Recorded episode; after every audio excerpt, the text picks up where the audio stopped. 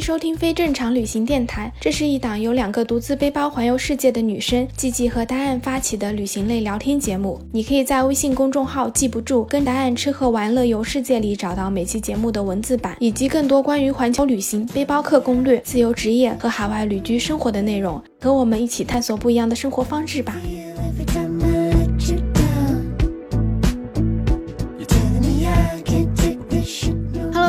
好，我是季季，我是达燕，欢迎收听非正常旅行电台。这是一档横跨南北半球的旅行播客，带你用声音环游世界。我要先跟大家道一个歉，因为一会儿大家听我们录音的时候可能会听到有打呼噜的声音。嗯，那是因为我这两天就是离开了首都布宜诺斯艾利斯，然后到达了那个马尔德普拉达，就是阿根廷这边一个大西洋海岸的一个城市。嗯，然后我现在一个青旅里面，然后就唯一的安静的一个房间，就是有一只很大的狗在睡觉的房间，然后它就在我身后睡觉。哦，懂了。哎，那你去那边感觉怎么样？就是你从布宜诺斯过去之后，我还蛮喜欢的，就是这个地方一开始并没有作为我的那个目的地之一，嗯，但是这个地方就很像坎昆对美国人的概念，嗯虽然都是在一个国家，但就是基本上首都的人很多都喜欢过来度假，因为不是很远嘛，就五六个小时，自己开车的话可能四个多小时，嗯。然后呢，它其实是个城市，所以就是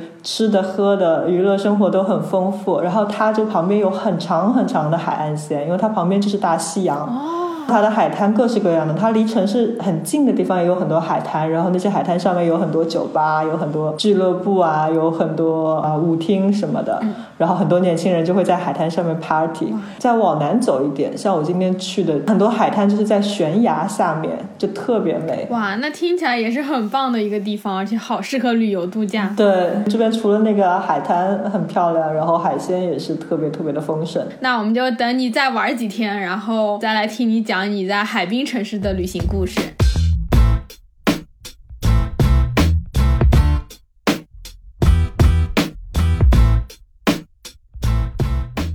这期播客呢，我们想要跟大家分享的，其实是我跟大家两个人做沙发客的一些经历，以及为什么我们现在真的是很少再去做沙发客了。那我们先来讲一讲，就是我们在当沙发客的时候有过哪些比较有意思的经历。那你先来分享一点。嗯，我其实最开始做沙发客是从我一个人去土耳其旅行的时候做起的，那已经好几年前了。嗯就我在土耳其其实去了大概八九天，嗯大部分的时间在大部分的地方我都是做沙发客的。嗯当然，在每个地方其实就只住了一个晚上，还是蛮赶的那个行程。对，所以很多地方是中午到一个城市，然后晚上住沙发客，然后第二天中午就走。嗯在土耳其当沙发客的经历其实都非常的好，因为土耳其人特别特别的热情，特别特别的好客。嗯其实很多土耳其人做沙发客主，他们可能自己没有机会去世界各地，然后他们想认识世界各地的游客，然后他们想练习英语。嗯我有两个特别好的体验，一个是在安塔利亚，安塔利亚。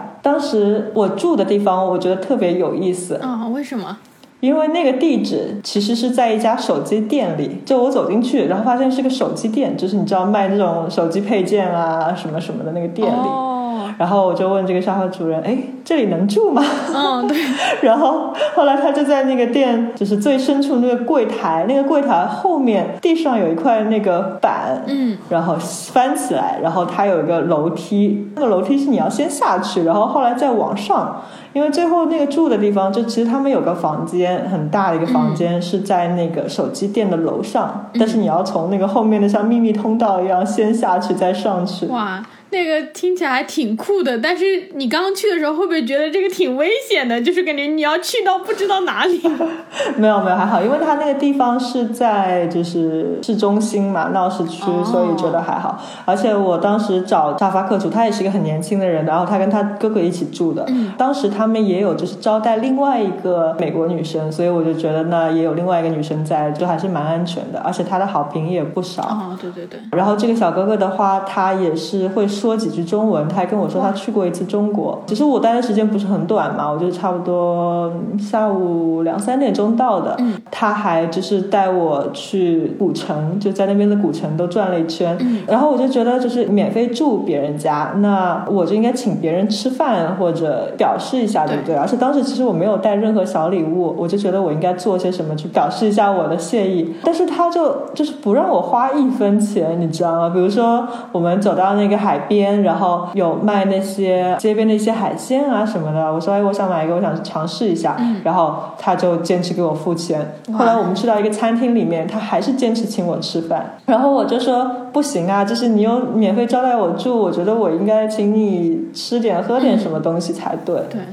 然后他就说，就是你知道，对于我们土耳其人来说，你来到我们国家，你就是我们的客人，嗯，所以我是不会让你花一分钱的，哦，对对对，就特别特别热情。哇，那真的是好好哦。对的，我还有一个很好的沙发客体验，也是在土耳其，也是在一个海边的城市，叫啊、呃博德鲁。嗯，那博德鲁它是一个港口，它很多房子都是在那个山上，然后是朝海的，然后都是白色的，就就有点像那个希腊的感觉。哦，像爱琴海的那种感觉。对对，然后呢，因为它是一个很著名的海港嘛，所以经常会有就是很大的游轮停靠在那个海港，然后会有一些游客。然后就靠海港的话，有酒吧啊、餐厅啊什么的。我当时在那个沙发客的网站上面，就是找到了一个评分超高的沙发主，然后他是有招待了近一百个，好像我是第一百个还是第九十九个，可能就是来自全世界各地的那个沙发客。哇，那很多哎，对他真的招待了很多，除了评分超级高以外呢，他还会跳 salsa。怪不得你会去住呢。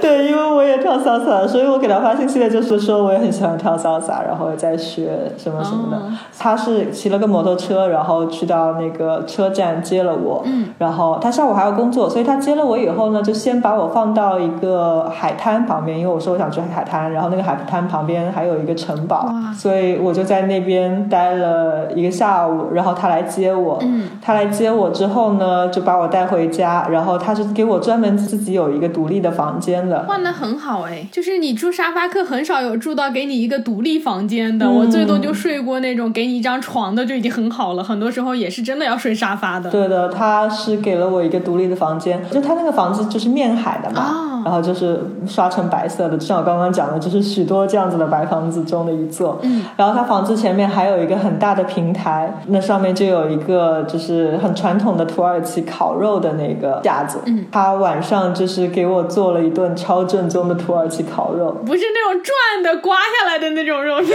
不是那种刮下来的肉，但是它其实那个烤肉就有点像美式的，或者有点像阿根廷的这种，你知道吗？就是烧烤炉的那种。对对对，就是买一些肉，然后还有蔬菜，然后放在那个架子上面烤，很丰盛，也是吃了很多很多。哇，这个很爽啊！听你讲他这个房子，就感觉梦想中的房子不应该是这样吗？面朝大海，还有一个大阳台。对，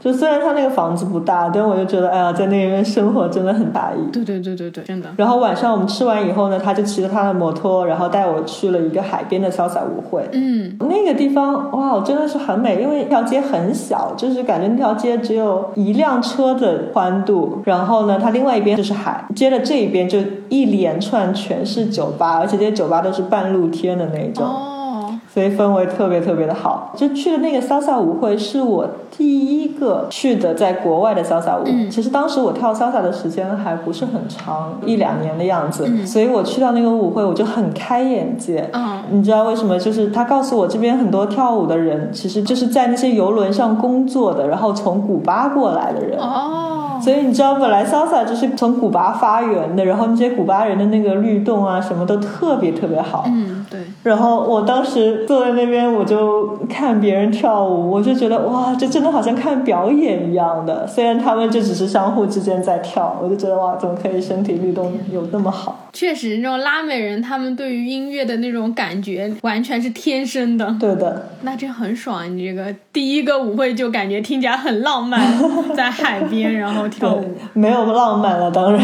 因为其实我这个呃沙发主还是蛮年长的，就是像一个大叔一样的那种。哦，他还蛮那个，就是开放的，因为一般我们遇到沙主都是偏年轻比较多，或者是他们自己有一些背包客的经历，就很少遇到那种年纪比较大的。嗯嗯，对，因为他也是做了蛮多年的那个沙发主，哦然后他也认识了世界各地的游客，也很喜欢跟大家聊天，然后听大家讲各种各样的故事。我觉得这个可能也是会让他就变得比较开明的那个原因之一吧。嗯然后也很享受生活，是的，是的，可能住在那里的人都很会享受生活。对，我觉得住在海边，然后烤肉跳舞的人，应该都是挺懂生活的。对的。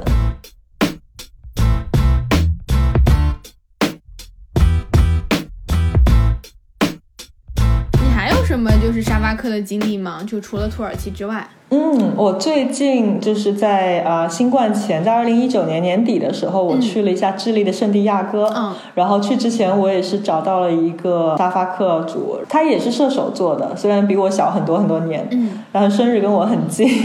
他是跟他的家人住在一起，就他爸爸妈妈还有他妹妹。嗯，然后他们家还有一只叫不要脸的猫，嗯这么可爱，这个名字可以。超可爱。然后是一只就是嗯灰色的，然后很拽的，就是那个表情一直很拽的一只猫。嗯，怪不得叫不要脸。对，特别搞笑。然后他们家的话是两层楼，就是房子也不大。然后他们在那个花园里面有一个单独的小单间，嗯就很小，里面就只有一张单人床，除了单人床以外，只有很小的空间，然后还有一张桌子，但是有一个那个私人的卫生间。哦，那所以。他们就让我住那里，其实已经我觉得是我住过条件最好的地方了，因为你想，你有自己的单间，你还有自己的那个单独的厕所，是。你甚至都等于不像是住在他们家里，因为你有自己的那个空间。对的，对的。白天他爸妈其实都是在工作的，嗯。但是到了每天晚上的时候，就是大家一起吃饭，吃饭经常是会在晚上十点多，然后他们晚上吃饭的话又吃的很少，对我来说是像早餐一样的，嗯，面包，然后加牛油果，加一些鸡蛋，加一些果酱，对我来说这是完全是早餐。这不就是早餐的东西吗？对的，对的，他爸妈都很有意思。其实他们是一个重组家庭，他爸爸是一个科学家，好像是研究海洋生物还是什么的科学家。嗯他妈妈以前军队里面还是在什么组织里面的，去过很多很多地方。哦，他妈妈特别喜欢聊天，嗯就比如说我们每次晚上吃饭已经是十点半了，对不对？对其实已经很晚了。嗯但他妈妈真的，我超喜欢他妈妈，超友善，超热情。嗯，然后他妈妈也对我的文化、我的生活什么也都很好奇，会跟我聊天聊天聊到十二点半。哇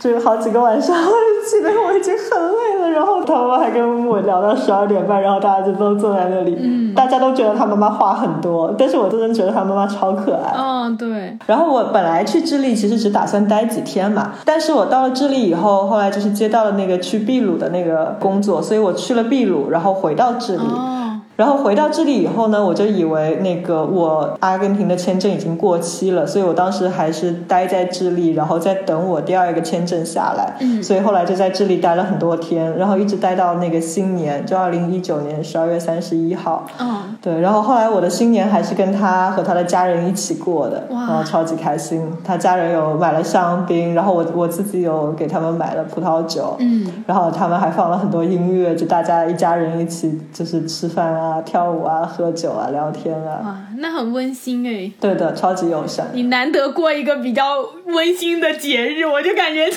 在你的旅行经历中遇到一些什么节日啊、生日啊，你好像都挺惨的。对，大部分节日都很不好，但是这个就是真的让我觉得很温馨。嗯然后我当时真的很开心，我新年可以跟他们一起过。对的对的因为我本来新年的时候，我是以为我会已经回到阿根廷了，然后在门多萨市，我当时已经认识很多朋友了，我以为会跟他们一起过。嗯然后因为各种的原因，我当时还蛮难过的，想要回不到门多萨。嗯然后我也不知道新年该怎么办，他们就收留我一起过新年，我真的很开心。对，然后其实新年之后，就是午夜之后的两个小时嘛，他们一家人要去机场坐飞机去智利南部一个地方旅行。嗯然后呢，我当时其实新年之后我想去一个 salsa party，当然那个 salsa party 有点远。对然后新年那天晚上打车巨贵。嗯，超级贵，啊然后可能因为所有人都要出去吧什么的。后来他妈妈还说，那我们在去机场前，就是他妈妈专门把我送到那个跳舞的地方。哇，那也太好了吧！超好，就在他家的话，也是我做沙发客最好的体验之一。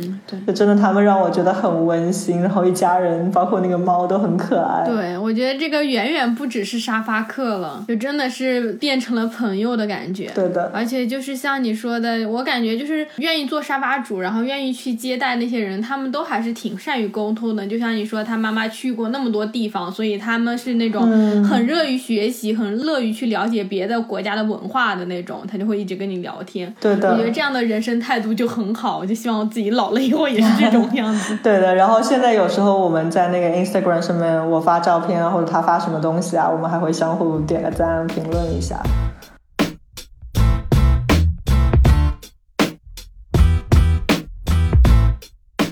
你呢？你有什么有趣的沙发客体验？我其实做沙发客基本上都是在国内，就是我上大学的时候做沙发客比较多。嗯因为那个时候就是也没什么钱，所以就想着做沙发客可以省点钱。那我自己其实第一次做沙发客的时候是在北京，然后我是国庆的时候去北京玩。嗯本身国庆那个房价就巨贵，然后加上当时学生也没什么钱，我就才想说啊，要不要去试一下当沙发客？嗯哼，我就在豆瓣上有一个小组，就是叫我家沙发给你睡，哦然后里面就看到有人发帖子，就是说在北京，然后有那个床位，然后你可以来我们家睡，然后我就联系了他们。嗯我在北京其实住了两个地方，第一个地方她是一个姐姐，她其实是一对情侣，然后他们俩住在一个胡同里面，很小的一个房间。那个姐姐和她的男朋友，他们两个人就是学广告设计的，所以就是他们家装饰的特别特别温馨。虽然那个房子就很小，因为他们两个人都算是北漂吧，嗯所以这个租了一个特别特别小在胡同里面的房子。可是我去他们家之后，他们就有很多那种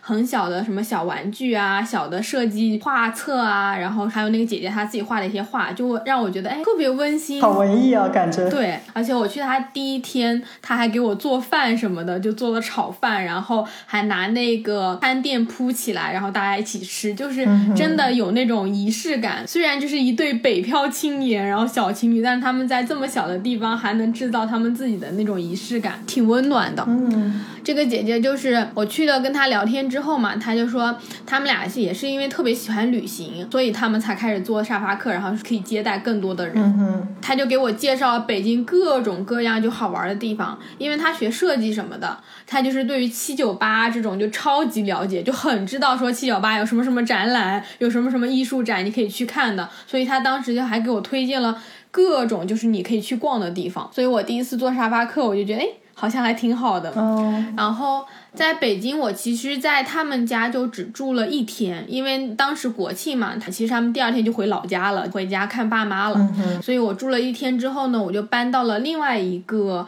呃姐姐家里。他们其实是一对闺蜜，然后也是北漂的，他们就合租在一个有点像是那种很老很老的居民区那种筒子楼。嗯，什么是筒子楼？就是那种很破的楼，然后也没有电梯，然后就是那种水泥外墙，然后那个栏杆都是铁的，你要一直走上去的那种。因为他们两个人，一个是化妆师，然后一个是摄影师，两个人都是很年轻，然后来北京打拼的那种。哦我那个时候遇到他们的时候，他们来北京可能有几年了，可是可能。过得也不是特别特别好的那种，嗯因为你看他们家里的那种摆设，就觉得还是生活应该过得挺辛苦的。嗯那个姐姐就特别特别好，她直接就让我跟她一起睡，因为他们家里其实只有两张床。收我的那个姐姐，她就说那你就跟我一起睡就好了。嗯然后他们白天去工作，然后下班之后呢，他们俩还带我去吃他们家附近的那种小馆子，嗯就是很像那种你在电影里面看到那种北漂的青年会去吃的那种什么大排档啊、小馆子。嗯他就带我去吃，哇，真的巨好吃！我觉得那个是我人生中吃到现在都觉得说味道完全忘不了的。我们吃了一个炸的河虾，是那种很小很小的河虾，嗯就是脆脆的，就特别特别香。然后吃了那个疙瘩汤，然后有一些其他的北京小吃，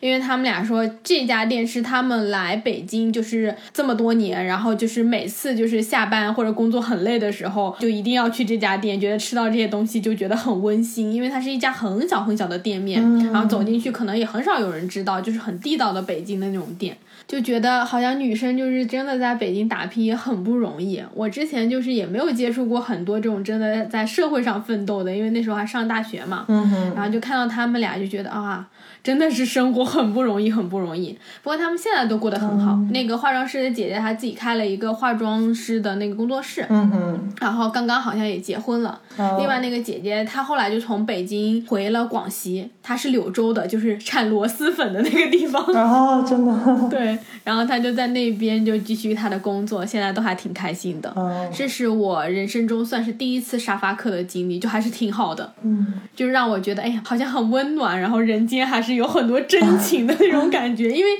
之前其实我当沙发客，我都很犹豫，我很怕就是会遇到什么危险什么的，所以我就一直都不太敢去尝试。嗯哼，因为在国内它还没有像国外那么发达，然后有一些比较好的系统，就是说你可以去网上找什么。其实国内的沙发客的评价系统也没有那么完善，当时才一三年，你能够接触到的那些资讯也很少。对，其实现在那个沙发客的网站，就是全球的这个网站，在国内都有很多人使对，用。现在就有很多。对，但是他们接待的感觉大部分就是外国人吧？对因为其实国内做沙发客的还是不是很多。是国内做的这个很少，所以我那个时候也挺谨慎的。对，但就是在北京的这两次经历之后，我就突然觉得，哎，沙发客好像真的你还挺好的，而且你能够跟他们聊天啊什么的，就能学到挺多东西的。嗯后来我去东北旅行，嗯我就在沈阳找了一个沙发主，嗯然后那个就还挺妙的，因为那个接待我的沙发主是一个老师。嗯一般我找沙发客，我都找要么就是女生，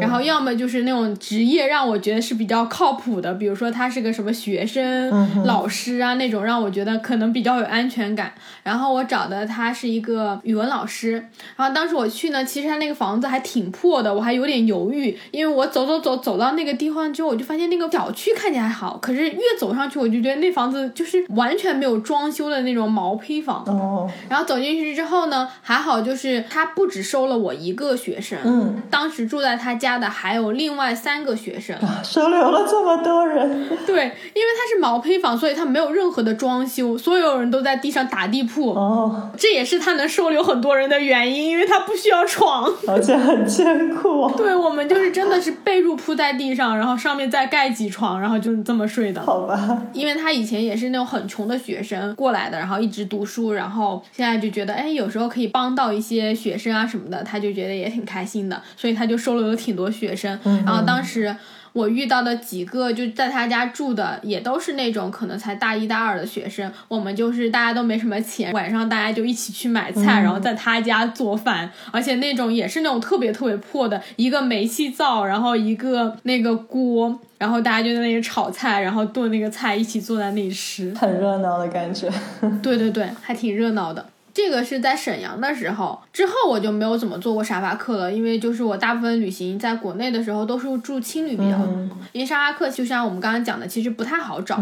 就是在国内的话也没有那么普及。在国内最后一次当沙发客是我去新疆搭车的时候，嗯，当时我们因为搭车嘛，所以就等于你其实不知道今天会搭到哪里，你只能有一个大概的数，所以我从来都不会提前订住宿的，因为你都不能确定你今天能不能到那个地方。嗯，我记得那个时候我们搭车到南疆，然后到阿克苏的时候，我们其实都还没有订住宿。当时我就在路上的时候，我就开始搜，突然就看到有一个阿克苏的沙发主，他就说他们家正好是有空的房间，嗯然后我就跟他联系了，他就说啊，你可以过来住，主要是他家的那个地方离我们搭车的那个公路非常近，哦，因为阿克苏算是一个比较大的城市，如果你要从那个公路，然后再去城市里面，可能还要开一个多小时。嗯，但是他家就是属于在那个公路边上，就对于我们来说也比较方便。如果我们第二天走的话，我们可以直接就是走路，或者是坐一个小的公交车，十几分钟就可以回到那个搭车的那个路上了。嗯，所以我们当时就决定去住那个沙发客。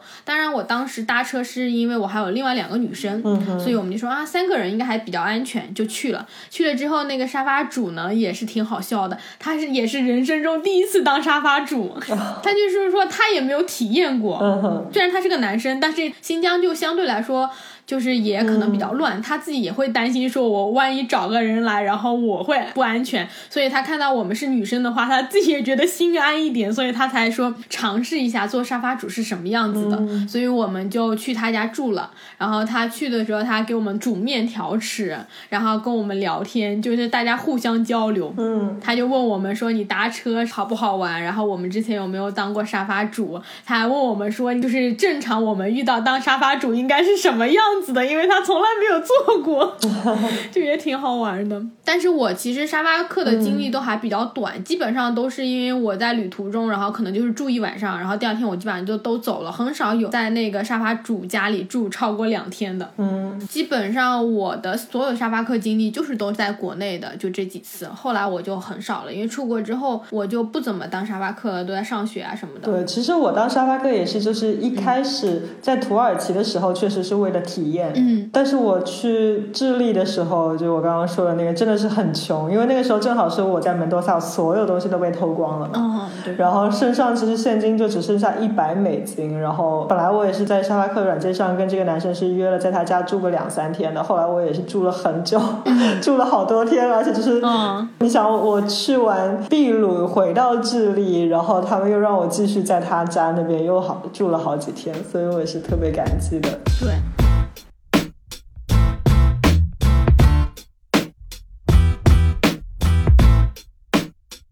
了那么多，就是沙发客的体验，我们要跟大家说一说，嗯，怎么样当一名好的沙发客。对的。因为我觉得，就是如果你要去别人家里做沙发客的话，你首先要记住，你不是去蹭住的。嗯，对。只是大家给你提供一个地方住，虽然很多人只是说为了帮助人家，但是很多时候别人作为一个沙发主，他也是想去认识不同的人，然后认识不同的文化，所以他如果他给你分享他的家，给你分享他的东西，那你也应该给他分享一下你的文化、你的生活。对的所以你要跟沙发主去多交流。是还有就是说比较好的，如果可能的话，那你去做沙发客之前，你可以准备一些很小的礼物，可以代表你的国家、你的文化，比如说你家乡的一些小东西啊，或者像我们中国结啊，那些小小的茶包啊，这些都可以。嗯，对，我觉得这个很好，就是你有时候还是要带一些小礼物，这样子对大家也会有一个共同话题，而且你要让人家知道，就是你是很感激他的，而不是说我真的是来蹭吃蹭住的。对的，对的，我觉得我们要表示一下感激。对因为就是其实像你说的那个新疆的男生，那沙发主把自己家门向陌生人打开，其实他们也有风险的呀。对，而且这种东西是相互的，就是你你想有一个很好的当沙发客的体验，你同时也要给沙发主一个很好的，让他们觉得自己今天这个主人当得很愉快，可能我们有很好的交流，可能他从我们身上学到了他平时不知道的一些文化啊什么。对的，这样大家才是一个平等的状态，然后他们才会愿意去接纳、去帮助更多的其他需要的那些沙发客。对的，像有沙发主就跟我说过，他们有接待过欧美的一些年轻人，然后他们就来了以后就把东西一丢，然后东西都很乱的放在家里，然后晚上就出去 party，party 到很晚很晚，然后喝醉了才回来，嗯，那种给别人的印象就特别不好。是的，是的，不能把别人家当成自己家，对就还是要稍微自觉一点。对，还有一点，我觉得可能就是你在当沙发客的时候，还是要尽量就是给主人他们留一点他们私人的空间，除非那个主人他本身就很热情，然后邀请你跟他们一起吃饭、一起什么的。可是有时候他们可能。并没有那么想要跟你，就是每天都黏在一起，或者你就一直去跟人家说啊，你能不能带我去做这个，带我去做那个？但是其实他们也会有他们自己的工作和生活，就是你要去跟人家保持一定的边界，因为你想，就是如果我家里请了一个客人，然后那客人二十四小时都要跟我在一起，然后或者就在我家里，然后也不出去，那样子对主人来说也是一个很大的压力。对，真的要看主人。有的主人很希望就是很多的时间跟这个沙发客在一起，带沙发客去逛城市啊什么的对。那这种时间你就应该就是留有充分的时间，不要你住到人家家里，然后你说，哎，我们今天去哪里吧？哎，明天我带你去哪里？然后你说哦我不想去，或者我去过了，是吧？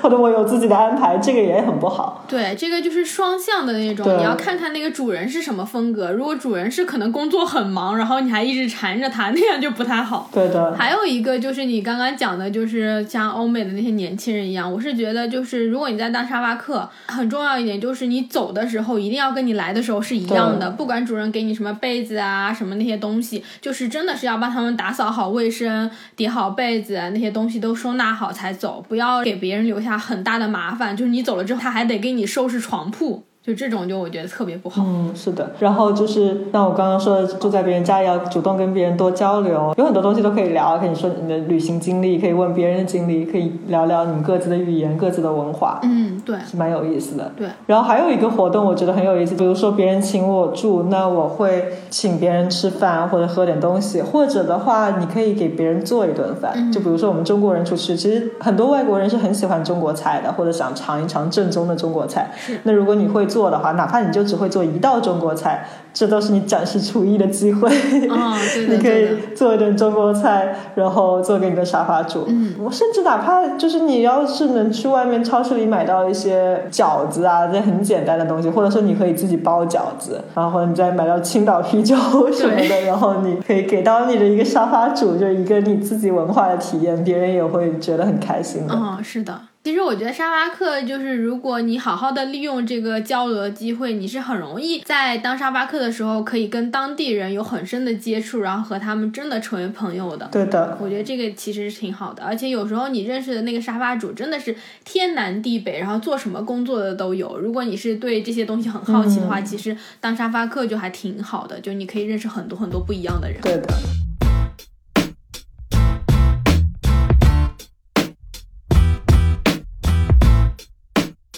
我也想来聊一聊，就是为什么之后我就没有再当沙发客了。嗯我自己的感觉吧，就是我个人的体验，虽然我整体的沙发客经验都是非常非常好的，嗯但是因为我在有几次当沙发客，然后包括我后来在旅行的时候，我听到了一些就是关于沙发客的。就是特别是女生一个人去做沙发客的故事，让我觉得就是当沙发客其实风险还是比较大的，因为首先第一个你要住到别人家里去，对，你在别人家里发生了什么事情，你真的很难去控制这个局面。对的，对的，就是这个风险性真的是有点大的，因为你真的不知道你住的那个沙发主是一个什么样的人。对，虽然可能我们碰到的运气都比较好，你也可以进行预判，但是还是有一些人就是还是遇到了一些不太好的沙发主。嗯我之前就是有听到过一个女生朋友，然后她跟我讲，她去也是国外的当沙发客，然后她去了之后呢，那个沙发主特别特别年轻，还特别特别帅。嗯哼，然后当时她就觉得特别好，两个人就聊得还挺开心的，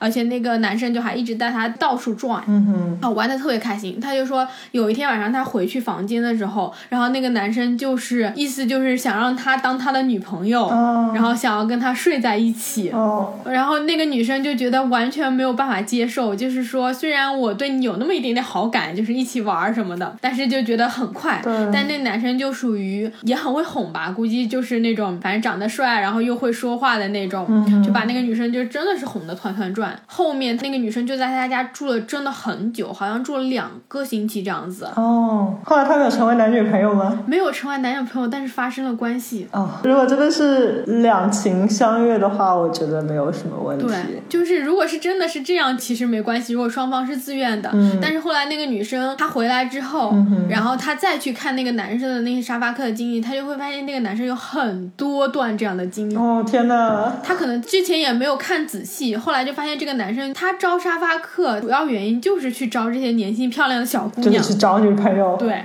所以他回来之后才发现，好像自己就跟受骗了一样，因为他就找到了跟他有差不多经历的人，哦就是很伤感情。其实我在法国做沙发客的时候，也有过一些就是没有那么好的经历。嗯，其实并没有发生什么事情，但是也是比如说住在人家家里，然后这当然一开始是聊很多东西啊，对对对然后甚至还有一起跳舞啊什么，因为我也会跳 salsa 什么。嗯比如说沙发鼓就开始放音乐，然后到后来就有人说就很喜欢我，然后问我能不能亲我这种。哦当然我都是拒绝的。那我拒绝了以后，他们还是蛮尊敬我的，嗯所以也没有做任何坏事。但是真的这个有让我想到，如果你真的一个女孩子在别人家里，你要真的发生什么事情，你可能自己很难避免的。对所以就是女生去做沙发客的时候，真的要小心。嗯，对，因为你这个时候你可能遇到的是比较正直的人。嗯，他只是正常表达他们的感情，你拒绝了他也很尊重你。但是你嗯真的万一遇到一个就是觉得啊，反正你一个人在我家，对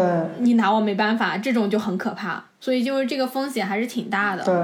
所以这个可能也是我之后不怎么当沙发客的一个最主要的原因。嗯，也是因为我大部分旅行的时候都是一个人，所以我经常就会一个人去当沙发客。如果你可能有同伴的话，还会好一点，因为大家互相有一个保障。对的但如果一个人旅行的话，当沙发客还是风险挺大的。对的，我后来没有经常做沙发客的另外一个原因就是我我很喜欢自由嘛，我就、尤其旅行的时候，我想到做什么就做什么。那我们刚刚也有说过，就是有的沙发主会太过热情，嗯然后会每天都帮你安排很多的活动，那我就会觉得会没有自己的时间啊。或者如果我当时已经在城市里有认识其他的朋友的话，我觉得拒绝沙发主给你安排的活动，然后出去做自己的事情也不是很好。对，而且就是你出入的话，毕竟是在人家家里，我就会觉得就是你太晚回去也不好。嗯对于我来说，就是如果我住别人家里，那如果我要出去，我要回来，我觉得什么事情、什么安排都要让沙发主知道的。对的。但同时，我就会觉得就可能没有太大的自由了。嗯，是的，我也是会觉得这一点也是一个挺大的原因，就是嗯你要遵守他们的那个作息时间，然后作息习惯。比如说，如果他们早上很早起，可能你要很早起；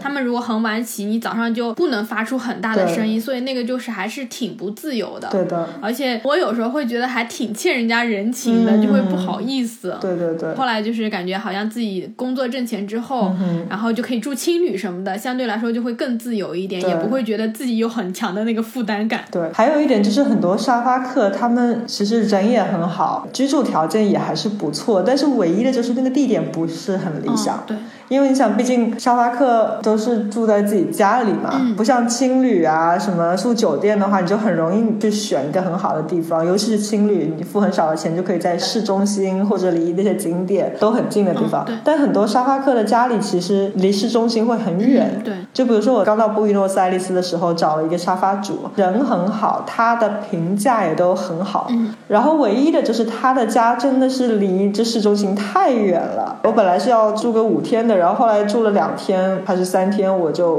搬了，因为从他那边到市中心，我要先坐个巴士，嗯然后再坐个那个火车，然后再坐地铁，还要换两个地铁，然后才到市中心，就是要个三个小时花在路上，我觉得实在是太远了。而且因为就是那个火车的话，到晚上十点多就没有了。嗯，你知道，就是阿根廷本身就是个夜生活很丰富。我不是说那种晚上的那种跳舞什么的夜生活，我指的是他们吃饭都是在十点钟吃饭。嗯，对，所以你要是你十点半前就得坐火车回去的话，你等于连晚饭都不能在外面吃，嗯，是的，因为你要跟任何朋友约，所有的活动都是在可能说八点钟、九点钟、十点钟才约晚饭，然后吃完饭喝一杯的话就更对，回都回不去了。对的，对的。然后，如果是那些家里地址在特别市中心的一些沙发主呢，那可能就非常非常的受欢迎。然后你经常就是你可能发一个请求过去，就石沉大海，别人可能连回都不回复你，因为他们收到的请求太多了。你就很难约到自己理想的。对，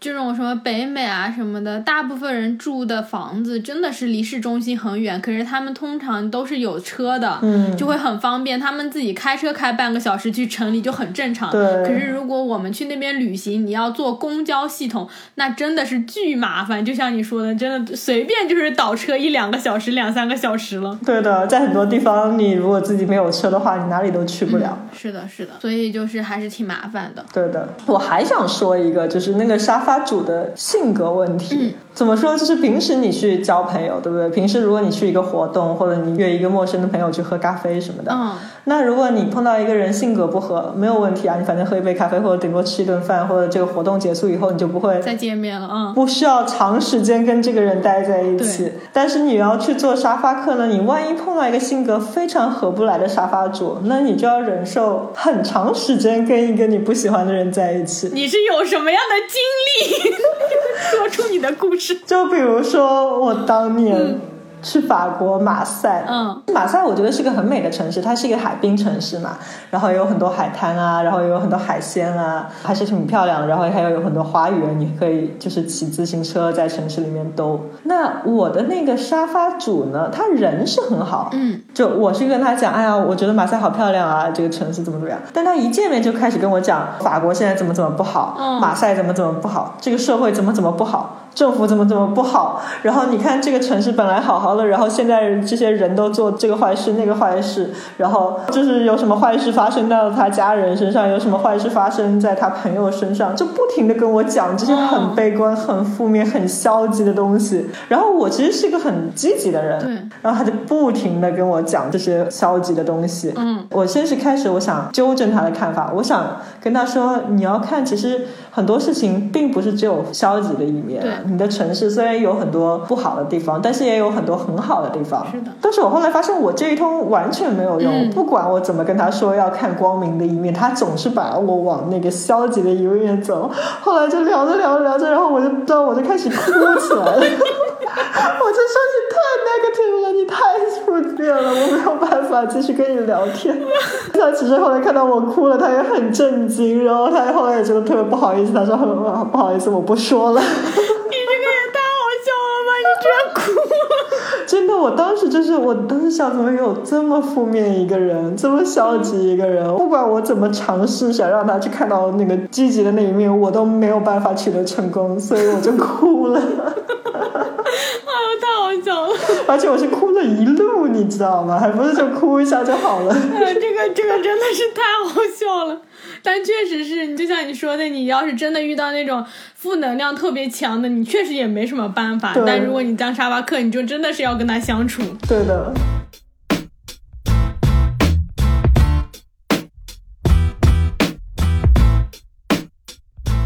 讲了这么多我们不当沙发客的理由，可是我觉得还是会有一些人想要去尝试沙发客。嗯，而且其实还是很值得尝试。嗯对你会有很好的体验。对对对，只不过我们现在可能人生的阶段，然后包括我们对于旅行的要求，可能就不像我们上学的时候啊，或者是没有钱的时候的那个是一样的。其实还是想要跟大家分享一下，如果真的你现在这个阶段还是很想要去尝试沙发客这件事情的话，我们有没有什么一些安全的建议就分享给大家？包括女生的话，怎么才能更好的保护自己一点？就沙发客的这个网站来说哈，其实这个网站还是蛮好的，因为每一个沙发主或者沙发客都有详细的资料页，然后大家就是住完以后可以相互给评价。嗯，你要去找沙发主的话，一开始一定要做好功课，你要去仔细的筛选，看每一个那个沙发主的资料，嗯。看他们是不是写的很详细，看他们怎么介绍自己，然后很重要的一定要看他们的那个评价，看他们打分。是。只要有一条负面的评价都不要选对，然后最好这些沙发主还是有被认证过的。你想，一般沙发主如果有过几十条、上百条全是正面的评价的话，那还是蛮好的。对，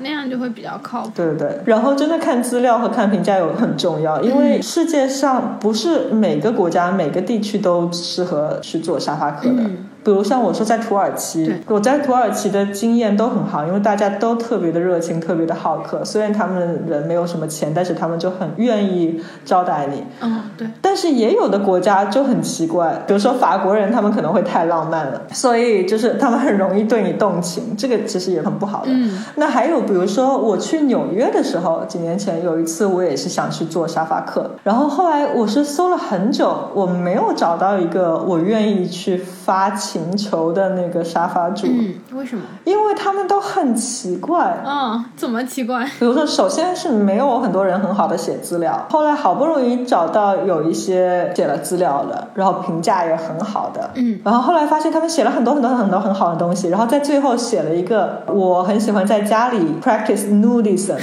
就是那个全裸主义、裸体主义，所以如果你来我家做沙发客的话，你不能介意我崇尚全裸主义，嗯因为不然的话，我在家里全裸会让你不舒服。对就他还是很清楚的在资料上面写明了，所以他不是坏人，但是他是提醒你，如果你介意的话，你不要来。嗯 可能就也有很多人不介意，我是肯定会介意的。说到这个，我其实昨天还去了一个全裸的那个海滩。哦，对，这边也有，嗯，对对对，然后我还是觉得挺奇怪的，嗯因为毕竟你想在亚洲，我小时候长大的时候，哪怕是有谁穿个比基尼，或者哪怕是谁穿一件衣服稍微微领口有点低啊什么的，大家都会说。嗯，对，你像，如果你要住到别人家里去，然后别人全裸的在你面前走来走去，我是完全不能接受。嗯，我觉得这个就还是很个人的选择，可能就是亚洲的那个教育背景，大家还是相对比较传统一点。对但其实如果你可以接受的话，也是无所谓的。就像你说的，就是你在当沙发客的时候，就是还是要很嗯认真的去看，它不像是你选酒店，你随便翻两张图片就可以了，觉得哎这个环境不错你就选了。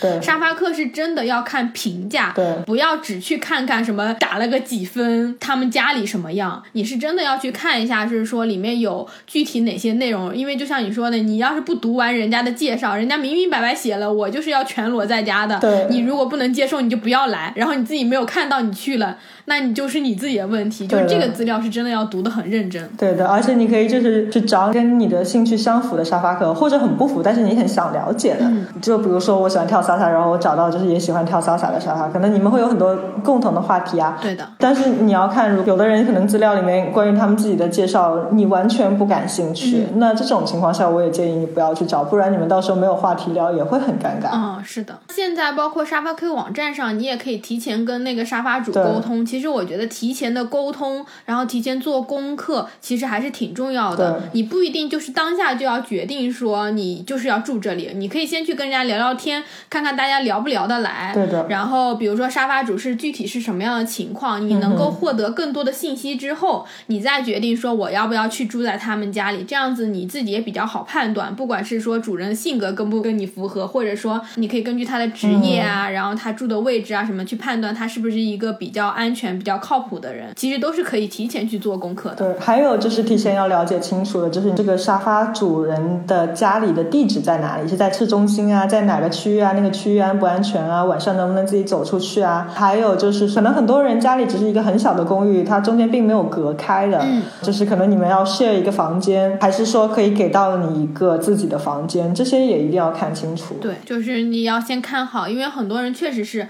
比如说你就是要在他房间里面打地铺的，对的，或者就是说哦，我有一个沙发给你，运气比较好，可能人家是真的有一个房间给你，这些就是你一定要自己先看清楚，对的。然后看自己能不能接受。对的，还有一点，我自己觉得可能会比较好的，就是像我自己去当沙发客的时候，我到了那个地方之后，我就一定会把那个沙发主的家庭地址，然后沙发主的信息，包括我自己的一些信息，我什么时候到的，我就会先发给我爸妈或者发给我比较亲近的朋友，就是随时跟他们保持联系。我会提前告诉他们我几点钟到了这里，嗯然后大概情况是什么样的，这沙发主人好不好，然后我第二天可能会几点钟走，嗯哼，我就会先跟他们约好，说我可能隔多长时间我要走了，那你们要跟我联系一下。如果你们联系不上我，那你就要去找这个沙发主，或者你们要报警，你们肯定要想办法来跟我联系，因为就是怕万一出现安全的问题。对。所以这一点还是大家也要很注意的。对，最后我想说的就是，你要去找沙发主的话，一定要相信自己的直觉。对，你直觉不一定完全是对的，但是你直觉要是有一点点你觉得不对的地方，比如说看这个人的照片吧，嗯，就虽然说以貌取人不对，但是如果你看这个人的照片，你就觉得这个人好像看起来不是那么面善，嗯，那你就要相信你的直觉，你只要有一点点直觉不是百分百好的话，你就不要去。是的，是的。像搭沙发客这种东西，它能给你提供的那个保障是比较少的，不像你住青旅，嗯，然后你住其他酒店，你可能会有，